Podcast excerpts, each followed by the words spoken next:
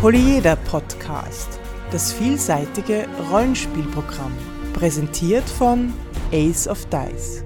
Herzlich willkommen zur 17. Folge des Polyeder Podcast, fast live aus Wien. Heute zu den Themen Einstieg ins Rollenspiel und der Hobbit. Mein Name ist Alexander. Mein Name ist Markus. Zeit wird's. Zeit wird's ist ein guter Einstieg. Wir melden uns zurück nach der Weihnachtspause. Die ja wirklich lang war. Ja, aber wir sind wieder da mit neuen Ideen, neuen Konzepten und überhaupt frisch. Und außerdem. Ja, genau. Schönes neues Jahr übrigens an alle. Ja, absolut. Startet gut ins Jahr 2013. Wahrscheinlich seid ihr das schon und ähm, spielt schön weiter. Oder spielt was Neues. Genau, und da sind wir auch schon bei unserem ersten kleinen Thema und das ist auch was Neues, nämlich der erste deutschsprachige Gratis-Rollenspieltag. Das ist am 2. Februar 2013. Zweiter, zweiter, leicht zu merken. Würde man meinen, ja. Und zwar findet er auch in Österreich statt, wenn auch etwas im eingeschränkten Rahmen. Es gibt nämlich exakt zwei Läden und drei Vereine, zumindest nach der derzeitigen Liste, die dort mitmachen. Ich sage das nur ganz kurz. Das ist in Wien äh, der Planet Harry und das Damage Unlimited für die Läden. Ebenfalls in Wien der Verein Athena ist Siegel, dann in Klagenfurt der Verein Gilead und die bekannten Halle der Helden in Wels beziehungsweise Linz. Aber was ist das überhaupt, der Gratis-Rollenspieltag? Ja, es, äh, es, ist ein, es ist eine Initiative, die äh, von Deutschland ausgeht, von einigen Proponenten der Rollenspielszene, die sich überlegt haben, man soll das Hobby doch neuen Leuten eröffnen und es bedeutet, dass in den Läden sozusagen einiges an Gratismaterial zu vergeben ist und dort nach Lust und Laune gespielt und äh, das angeschaut werden kann. Es gab in den USA schon einen Free RPG Day, vorher den Free Comic Book Day und den zweiteren gibt's ja auch schon länger auf Deutsch, gerade das Comic-Tag. Und das ist eigentlich ein großer Erfolg. Ähm, jetzt versucht man das halt ähm, im Rollenspielbereich auch auf Eigeninitiative mehr oder weniger von ähm, verschiedenen Leuten. Also insbesondere der Moritz Melem, glaube ich, ist da ganz vorne mit dabei. Mhm umzusetzen und das auch zumindest was die lange Liste der Produkte angeht äh, mit Erfolg. Also ich lese da nur ein paar Beispiele runter, auch äh, insbesondere von Spielen, die wir hier schon besprochen haben. Zum Beispiel gibt's Material zu Fate to Go, Charakterbögen, dann äh, NSC Reisepässe für Cthulhu und eine Sonderausgabe von Cthulhus Ruf, dem Fernsehen mit sage und schreibe sieben Abenteuern. Uh. Dann gibt's Abenteuerbände für Quest, da wird sich mein Sohn freuen. Dann gibt es vom äh, Markus, dem äh, Ludus Leonis, eine Spezialausgabe von 111 Jahre für Nipper Jean. Mhm, kann ich empfehlen. Der Markus wird übrigens auch beim Harry sein, also in, im Planet Harry. Und dann gibt es Einsteigerhefte für Cthulhu, Shadowrun, Finsterland, DSA, Warhammer, Midgard, Space Pirates, Seelenfänger und so weiter und so fort. Jede Menge, allerdings keine große Masse. Also es lohnt sich früh bei den Läden oder bei den Vereinen zu sein, weil es gibt manchmal auch nur ein Stück in so einem Gratis-Rollenspiel-Paket von einem spezifischen Produkt.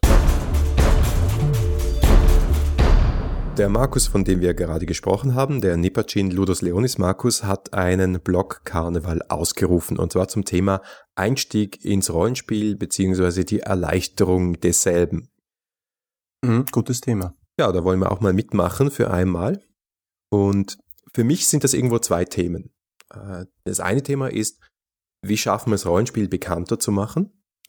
Und das andere ist es, wie schaffen wir für die Neulinge, die wir vielleicht schon erwischt haben oder so mit einem Fuß oder einem halben im Hobby haben, wie gestalten wir da gute Einstiegserlebnisse für diese Personen? Mhm. Jetzt würde mich mal interessieren, Alexander, wie bist du überhaupt auf das Hobby gestoßen?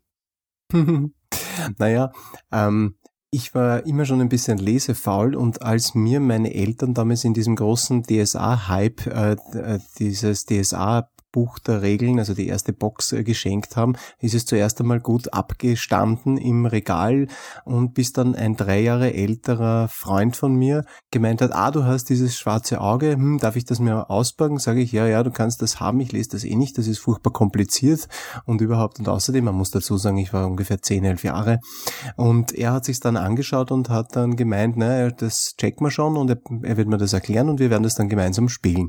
Und dann war es um mich geschehen hatte ein ähnliches Erlebnis, so war ich weniger lesefaul.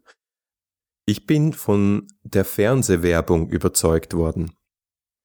Tatsächlich gab es damals äh, für die erste DSA-Box von Schmidt-Spiele Werbung im Fernsehen und da ich schon ein bisschen angefixt war durch diese Abenteuerspielbücher, habe ich sofort gedacht, oh Mann, das muss ich haben. Dann, mhm. dann aber ein ähnliches Erlebnis wie du. Also ich habe die Box aufgemacht und habe mir gedacht, hä, das ist alles. Zwei Heften, ein paar Zettel und Würfel.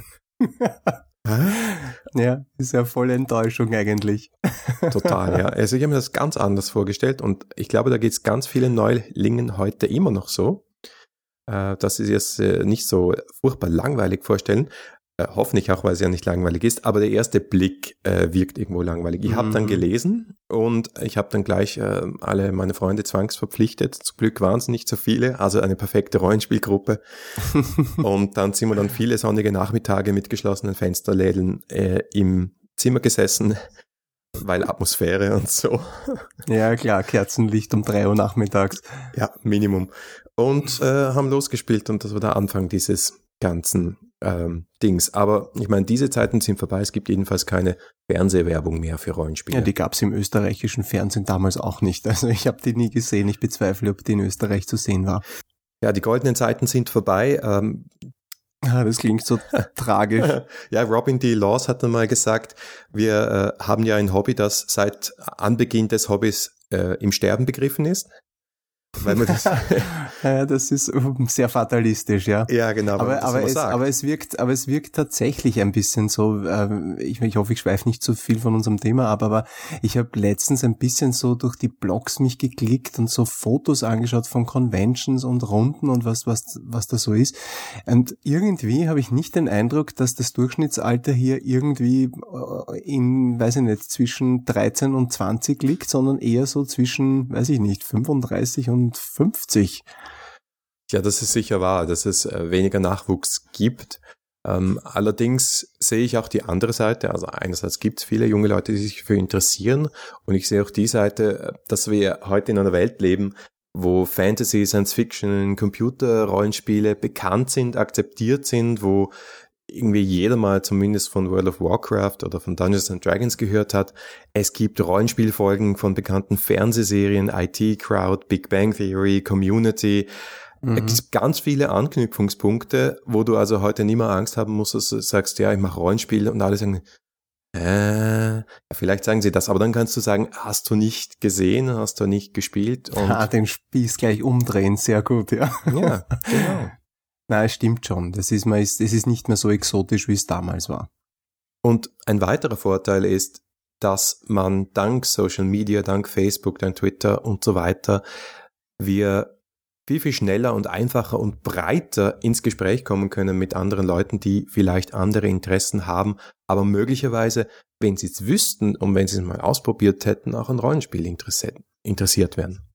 Ja, das sicherlich. Allerdings ähm, das neue Kennenlernen von Menschen und das zusammen sich zusammenfinden ist jetzt durch Social Media auch nicht so viel leichter geworden, oder? Es gibt noch einen großen Schritt vom Digitalen ins Reale, der manchmal schwerer, manchmal leichter ist. Das ist sicher so. Aber trotzdem, also ich finde, es gilt im, im virtuellen wie im realen Raum gelten für mich drei Regeln. Ich habe das mal so in der Vorbereitung mir äh, so äh, zusammengestellt. Erste Regel, spiele Gutes und rede darüber. Weil äh, wir müssen uns echt nicht mehr verstecken. Ja, erstens sind wir, die meisten von uns halt eben keine äh, äh, 17-jährigen äh, Teenager, die im Keller von ihrer Mutter irgendwelche komischen Spiele spielen mehr, sondern ja. Sprich mehr, sprich mehr darüber. Rede darüber, du hast gerade gesagt, spiele ja. Gutes und rede darüber, also sprich darüber. Wir wollen wissen, was du im Keller getan hast. Das ist nur das Klischee. Wie gesagt, ich habe nur die geschlossenen Fensterläden gehabt. Okay. Also, das heißt, man kommt ins Gespräch mit neuen Leuten, man ist vielleicht an einer Party und hat äh, vielleicht Arbeitskollegen und vielleicht gibt es mal die Gelegenheit, das Thema anzusprechen. Aber jetzt kommt schon die zweite Regel. Seien wir enthusiastisch, wenn wir über das Hobby reden, aber übertreiben wir es nicht. Wie viele Leute habe ich schon gesehen, die vollkommen abgeschreckt und äh, fast etwas blass sich von einem Gespräch abgewendet haben, weil einer in Medias Res gegangen ist und dann mal kurz erzählt hat, wie er wo, welche Handgranaten für wie viele Punkte platziert hat. Und die Leute sagen, was, ich verstehe überhaupt nicht. Offensichtlich sind das Verrückte. Ja, das ist richtig. Ich kann mich noch erinnern, ein Gespräch im Bus, als irgendjemand erzählt hat, dass dann ein Einser gefallen ist und dann ist der Kopf geflogen und die Leute haben sich alle zu uns rübergedreht und haben gedacht, wir sind irgendwie aus der Irrenanstalt entkommen. Ja, ja. Ja, genau. Nicht übertreiben. Oder die andere Geschichte, wo gefällt mir jetzt auch gerade, jemand im Cthulhu-Forum geschrieben hat, ähm, im Zusammenhang der Orient Express Kampagne, dass er gesagt hat, ja, und dann haben wir die äh, Tommy Guns genommen und dann haben wir die Türken fertig gemacht und hat sich umgeschaut, ja, rund um ihn herum natürlich eher mit Leute mit Migrationshintergrund. oh da sollte man aufpassen. Oh je. Ja, und auch so die Dinge mit, ja, und da kann man alles machen und da gibt's 50 verschiedene Regelbücher und wenn man das durchgelesen hat, dann kann man das noch. Also es gibt tausend Sachen, womit man Leute vom Rollenspiel abschrecken kann, bevor sie überhaupt verstanden haben, was es ist. Und da sollte man mhm. sich ein mhm. bisschen einbremsen. Mhm, das stimmt. Ja. Und da bin ich schon bei meinem letzten Punkt. Ähm, in Abwandlung einer alten äh, Vortragsregel nicht Show Don't Tell, sondern Play Don't Tell. Also schauen wir, dass wir die Leute so schnell wie möglich zum Spielen kriegen und sei es in einem Gespräch, wo man nur kurz sozusagen sagt, ja, du bist, stell dir vor, du bist in einem Raum, wachst auf, es ist dunkel, du weißt nicht, wo du bist, was tust du? Wenn die Person eine Antwort gibt, hat man schon ein bisschen gespielt. Diese mhm. Dinge. Also ich glaube, wir erklären viel zu viel. Wir erklären stimmt, den Leuten ja. viel zu viel, was Rollenspiel ist. Und es ist wie die Matrix, man kann es nicht erklären, man muss sie erlebt haben. Ja, das stimmt, da hast du recht, ja. Siehst du noch andere Dinge, die wichtig sind im, im Verbreiten von diesem Rollenspielwissen oder der frohen Kunde, dass Rollenspiel einfach ein tolles Hobby ist? Nee, ich habe mir schon einzelne fragmentarische Gedanken zu dem Thema gemacht. Äh, ich bin noch nicht am Weisheit letzt, an der Weisheit letzter Schluss angekommen, nur eines, glaube ich, ist nach wie ist, ist ein Thema heutzutage einfach, dass die, dass äh, das Computerrollenspiel ist schon so gut geworden und so immersiv. Und ich glaube, es wäre auch wichtig, den Leuten einfach auch von vornherein ein bisschen klar zu machen, was eigentlich der große Benefit beim Rollenspiel ist nämlich dass es irgendwie so eine gemeinsame Komponente hat, etwas, diese Kooperation mit anderen Leuten. Das, das ist irgendwie für mich noch, also für mich halt zumindest ein ziemlicher USP beim Rollenspiel, beim, beim Pen and Paper Rollenspiel, den man in, im Computer so in der Form nicht hat. Dieses, dieses gemeinsame Geschichten erleben, erzählen, ähm, das sollte man nicht unter den Tisch kehren und da vielleicht nicht so die, die Würfel und Mechanismen und diese ganzen Dinge in den Vordergrund rücken, sondern einfach auch dieses Lagerfeuer-Feeling irgendwie nicht vergessen. Und ich glaube, du hast ja an Conventions und bei anderen Gelegenheiten schon öfters auch mit Neulingen gespielt. Wie bist du denn das angegangen? Ja, ohne System, leider Gottes. Nein, es, äh, es, war, es war eigentlich immer ein großer Erfolg. Ich habe ja auch selber eine Runde aufgemacht, äh, im, im, quasi im privaten Bereich, mit, um, um halt in meinem, in meinen bescheidenen Möglichkeiten halt auch wieder neue Leute zu finden, die vorher noch nicht Rollen gespielt haben. Und ähm, ja, es war trotzdem, ich meine, da muss man da muss man sagen, die habe ich gefunden über ein Rollenspielforum, ja. Also die wollten schon irgendwo einmal mit dem Thema was zu tun haben. Es ist aber keiner dabei, dem ich das Thema Rollenspiel erstmal erklären musste. Sondern da, die hatten schon ein bisschen Vorarbeit geleistet, insofern als sie wussten, was das ist und dass sie das machen wollen. Äh, die Leute bei den Conventions, das waren vor allem sehr äh, junge, also so zwölf Jahre alte äh, äh, Buben, und die hatten das vorher wirklich noch nie gespielt, aber die sind völlig unbefangen an die Sache rangegangen. Die haben das wirklich äh, ganz intuitiv gemacht und das da, da brauchte ich gar nichts erklären. Also ich glaube, dass Rollenspiel irgendwo eigentlich was ganz Intuitives ist, was man eigentlich gar nicht lang und breit erklären muss, wie es funktioniert. Das ist irgendwie drinnen, glaube ich. Das, so wie das Geschichtenerzählen einfach eine Tradition ist, die die Menschen auch schon seit Jahrhunderten, Tausenden begleitet. Genauso ist es mir auch gegangen. Ähm, das sind äh, in der Wiener Spielebox mal drei Leute, haben sich getraut, da mit mir zum allerersten Mal ein Rollenspiel zu spielen und das auch noch Cthulhu.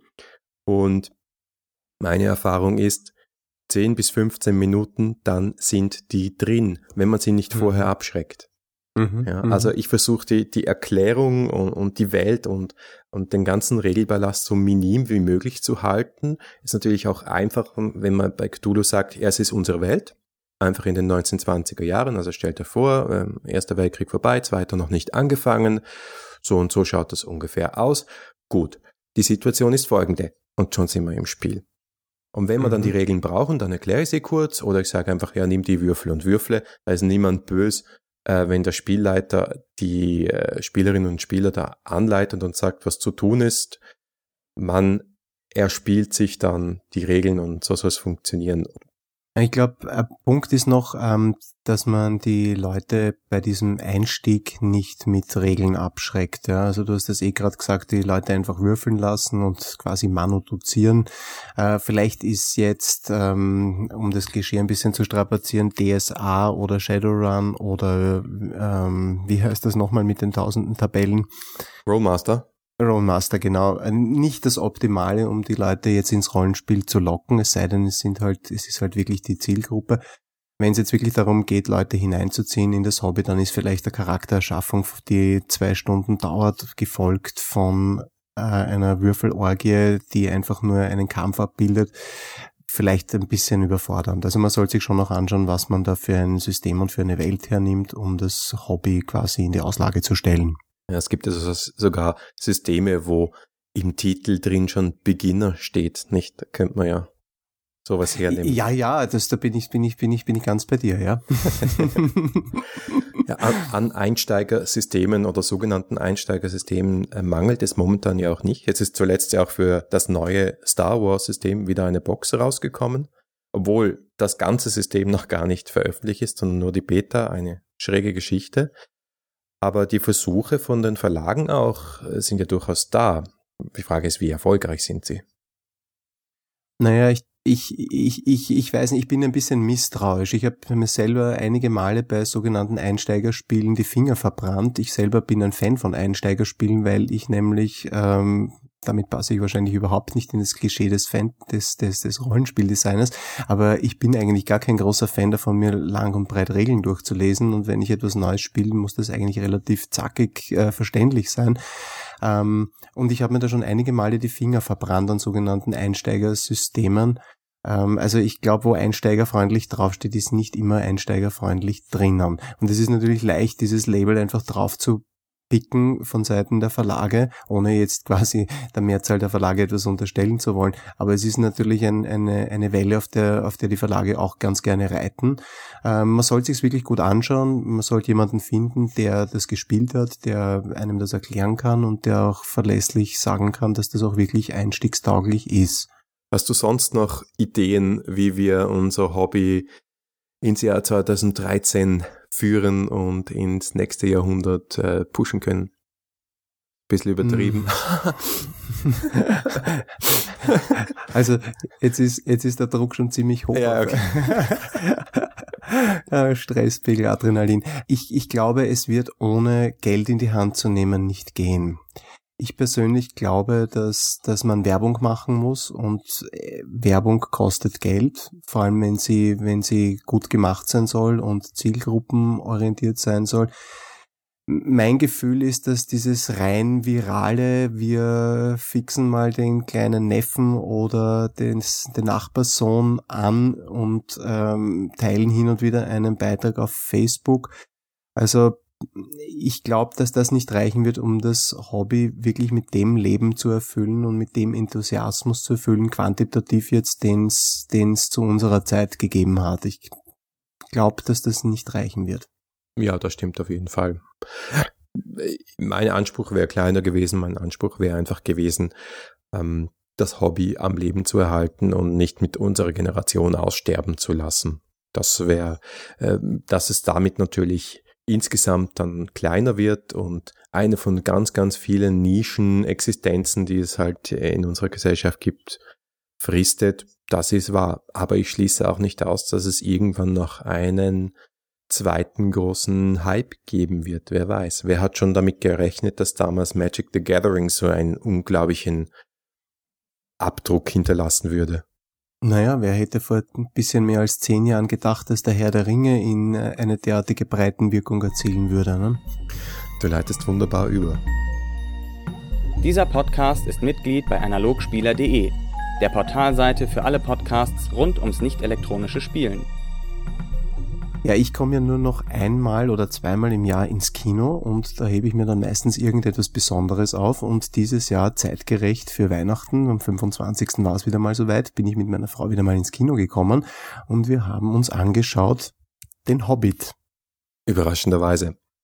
Pflichtfilm, oder? Ja, ähm, ja ähm, und nein. Also ich hatte ein bisschen Angst, weil die Kritiken im Vorfeld waren ja ein bisschen durchwachsen. Ich habe mir bewusst keine durchgelesen und keine angehört, gar nichts. Ich bin also vollkommen blank, abgesehen vom Trailer, in den Film reingegangen. Ah, na, dann warst du, weiß ich nicht, warst du enttäuscht oder positiv überrascht? Ich war, muss ich offen sagen, enttäuscht. Na, siehst du. Und du? Ich habe die Kritiken gehört, ich war positiv überrascht. Erwartungshaltung ist alles. So ist es. Ne, es war schon trotzdem Erwartungshaltung da, weil es ist klar, Herr der Ringe war ein Meilenstein. Das ist für mich ähm, mhm. der Film, der, der Fantasy oder die Filmtrilogie, die Fantasy für ein ganz neues Publikum geöffnet hat. Der Film, der auch Fantasy erstmals so richtig ernst genommen hat. Und natürlich ist Mittelerde, auch wenn ich jetzt kein Mers oder The One Ring Spieler bin, äh, sicher die Rollenspielwelt schlechthin, so die ganz typische. Insofern war es schon spannend, wie das jetzt weitergeht oder äh, das Vorhergehende geschildert ja, wird mit genau. dem Hobbit. Ja, Na, es ist, es, für mich war es interessant, ich kannte das Buch nicht. Auch das Buch war eines von denen, die ich angefangen und nicht fertig gelesen habe. Ich habe das Buch äh, nicht als Vorbereitung, sondern zufällig vor nicht allzu langer Zeit meinen beiden Söhnen vorgelesen, also so in fünf Seiten Abschnitten über eine längere Zeit. Na, servus. Ja, na, das hat sie sehr, sehr begeistert und sie haben das auch wirklich gut verstanden. Das heißt, der Hobbit man kann interpretieren, wie man will. Er ist ein Kinderbuch. Er ist geeignet als Kinderbuch jedenfalls. Na, der Film ist jedenfalls nicht kindgeeignet, würde ich sagen. No. was waren denn so deine Höhepunkte? Was waren deine Tiefpunkte? Vielleicht bevor wir ins Detail gehen.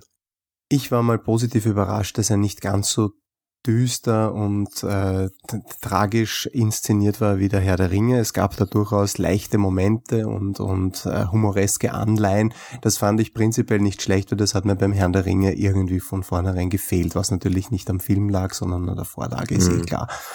Ähm, also ich mag das einfach, wenn es ein bisschen einen Kontrast gibt und das, das habe ich eigentlich ganz nett gefunden.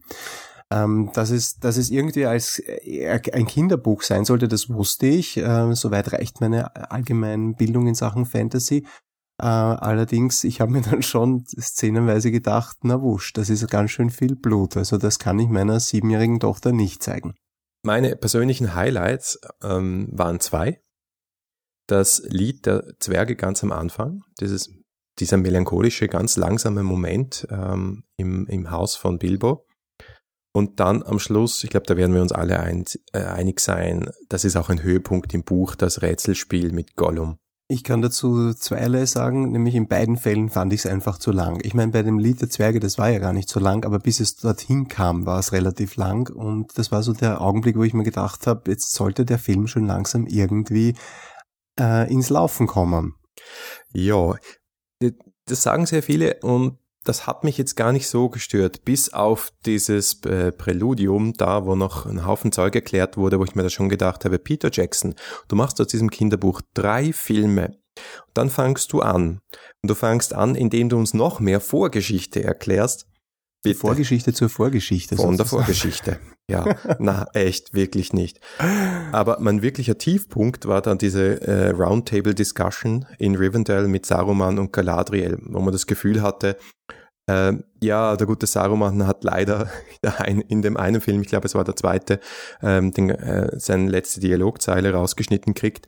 Jetzt muss er alles wieder retour kriegen und labert uns voll mit irgendwelchem Zeug, was mich überhaupt nicht interessiert und für die Story nicht relevant ist. Da habe ich gedacht, bitte, weiter. Oh, habe ich nicht so schlimm empfunden. Ich war so fasziniert, dass äh, Christopher Lee überhaupt noch am Leben ist. ja, dazu muss man ihm auch gratulieren. Ja. Wobei es scha er ja. schaut also so aus, als ob es eher noch knapp sei. Der hat eine Platte Aber rausgebracht gerade, gell? Was er singt? Ja, der ist, naja, singen kann man das nicht nennen, aber irgendwelche dann? Weihnachtslieder auf Death Metal oder so. Na wirklich, es ist kein Witz. Äh, okay, Na, aber jetzt alles klar. Zurück zum Thema. Ja. Warum ich von dem Film enttäuscht war, ähm, ist okay. Er ist lang und er hat seine Längen, das auf jeden Fall. Aber das ist für mich nicht das Hauptproblem. Das Hauptproblem ist äh, für mich in zwei Aussagen enthalten, die ich in einem Interview in einem anderen Podcast, einem Filmpodcast gehört habe mit Peter Jackson. Und das eine ist, was er gesagt hat, ist, wir haben jetzt die letzte Chance, nach Mittelerde zurückzukehren und wir wollten die nutzen, um möglichst viele Geschichten aus den aus dem Appendix von Herr der Ringe und aus anderen Quellen von Tolkien in diesen Hobbit hinein zusätzlich hineinzupacken. Mhm. Meiner Meinung nach ein Fehler, weil ähm, mhm. also diesen äh, Zweitzauberer da im Wald, den brauchen wir, ähm, den Radogast braucht einfach niemand, ja. Was macht der da? Äh, kommt der nicht vor im Buch? Nein, ist in einem Satz. Aha, okay. Ja. Mhm. Äh, zweitens war er sich sehr bewusst, und das hat er auch äh, gesagt in dem Interview, also Peter Jackson, dass er einen relativ schmalen Grad geht zwischen dem ernsten epischen Ton von Herr der Ringe, also wenn er das als Prequel von Herr der Ringe macht und in diesem Ton macht, und dem spielerischen, märchenhaften, lustigen Ton vom Hobbit. Und ähm, der Grad ist wirklich sehr schmal und für mein Gefühl ist es ziemlich daneben gegangen. Naja, Dafür ist es halt irgendwie sehr konsistent, nicht? Also die ganze Optik ist die gleiche, dann diese, die, der homophone Soundtrack äh, ist, ist mehr oder minder äh, der gleiche, naja, nicht ganz der gleiche. Ja, es ist, äh, aber wir haben jetzt schon neun Stunden von diesem Film gesehen. Ich brauche nicht noch drei zusätzlich. Also mich hat das gestört, dass ich den 78. Heli-Shot von Fantasy-Figuren, die über Felsklippen gehen, sehe. Ganz ehrlich. Mhm, mh. Also es ist paradox, aber mich stört es, dass der Film so sehr ist wie die Filme, die ich schon liebe. Also mhm. ich hatte mir einen anderen Ton und oder zumindest einen neuen Ansatz erwartet, aber nichts dergleichen. Nein, sogar die Plot-Elemente sind dieselben. Gut, da kann Peter Jackson nichts dafür, dass Gandalf nur entweder Hobbits engagiert oder dann die, die Adler holt. Aber bei, ja, ja, das ist mir auch aufgefallen. Aber beim fünften Gandalf Ex Machina denkt man sich dann halt, ja, ernst nehmen kann ich das nicht. Aber Peter Jackson will, dass wir das ernst nehmen, weil es ja episch ist und der mhm. Vorgänger von Herr der Ringe. Und das ist das, was sich für mich gespießt hat. Ja, also da, da, da, da gehe ich mit dir schon konform. Also das, die, die, die, das Gefühl ist zu sehr Herr der Ringe mäßig. Da hätte ich mir auch ein bisschen einen, einen, einen anderen Zugang erwartet. Also diese leichten Momente, die ich vorher angesprochen habe, sind eindeutig in der Minderheit und der Ton des Films ist sehr Herr der Ringe lastig und eigentlich ist es so gesehen nichts Neues gewesen. Das stimmt schon irgendwo. Aber warum hat er dich dann so unterhalten? Ich fand ihn, ich fand ihn gut fotografiert. Ich fand, äh, dass er ab dem Zeitpunkt, wo sie sich dann doch irgendwie ähm, in Bewegung gesetzt haben, auch mehr Zug gehabt hat als der Herr der Ringe. Wo mir persönlich der erste Teil gut gefallen hat, der zweite und der dritte ähm, waren für mich jetzt nicht so der Überhammer. Da ging mir einfach auch teilweise zu wenig weiter. Und das fand ich hier beim, beim Hobbit eigentlich relativ zugkräftig. Die vielen ähm, Dinge, die da passiert sind, Rückblenden, ähm, Entscheidungen. Äh, also ich, ich fand, ich fand das eigentlich, mir ist da nicht langweilig geworden. Ich habe die Länge nicht gespürt. Abgesehen von dieser Szene mit Gollum, die du vorher als dein Highlight bezeichnet hast. Also ich habe mir gedacht, wenn jetzt, wenn er jetzt noch ein Rätsel äh, bringt, dann nutze ich das, um auf die Toilette zu gehen. Nein, das, da war ich im positiven Sinn zurückversetzt in die Herr der Ringe Zeit, weil dieser Charakter Gollum einfach so stark und so faszinierend und so unheimlich war. Ja gut, aber ich mache mich generell unbeliebt in der Szene, weil ich weiß, ich bin in der Minderheit. Äh, ja, einige viel Feind, viel eher. Viel Feind, viel eher, ja. Einige Kritiker, Filmkritiker sind meiner Meinung und vielleicht äh, spürt man auch, dass ich mal irgendwann ein halbes Jahr in meinem Leben Filmkritiker war. Aber ich bin jetzt auch schon still und äh, möchte bitte niemanden äh, den Spaß, den er mit diesem Film hat, missgönnen, sondern ich hoffe auf Nummer zwei und ich werde auch wieder reingehen und äh, hoffentlich dieses Mal eine 2D-Vorführung äh, erwischen.